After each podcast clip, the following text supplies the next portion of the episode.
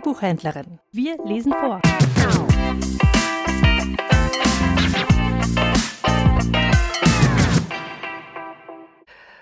Gott Raum geben.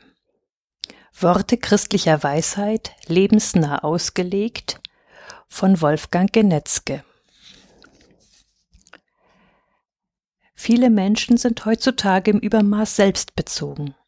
Im privaten Umfeld nimmt gleichgültiges oder aggressives Verhalten anderen gegenüber immer mehr zu. Auch im öffentlichen Raum wird das Klima zwischen den gesellschaftlichen Gruppierungen zunehmend intoleranter. Beides ist deprimierend. Christliche Lebensweisheit nun stellt uns vor Augen, dass unser Leben auch völlig anders aussehen könnte.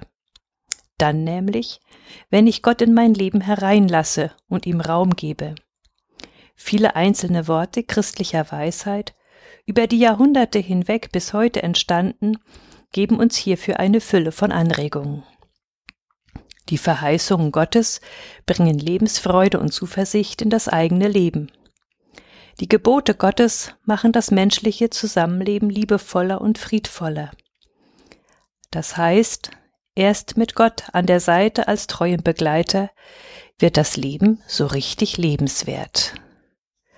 So schreibt er im Vorwort und dann geht das Büchlein unter verschiedenen Stichworten zu den unterschiedlichen Lebensweisheiten. Unter dem Stichwort Ewigkeit finde ich, zwei Augen hat die Seel. Eins schaut in die Zeit, das andere richtet sich hin in die Ewigkeit. Von Angelus Silesius. Der Satz von Silesius kennzeichnet den Idealzustand. Ja, so sollte es sein. Die Wirklichkeit aber sieht allzu oft ganz anders aus. Das Auge der Seele, das sich hin in die Ewigkeit richtet, bleibt bei vielen Menschen weitgehend ungenutzt. Es kümmert so vor sich hin, bis es schließlich völlig erblindet. Das ist eine erhebliche Beeinträchtigung unseres menschlichen Lebens. Ohne den Blick himmelwärts, zu Gott, fehlt etwas.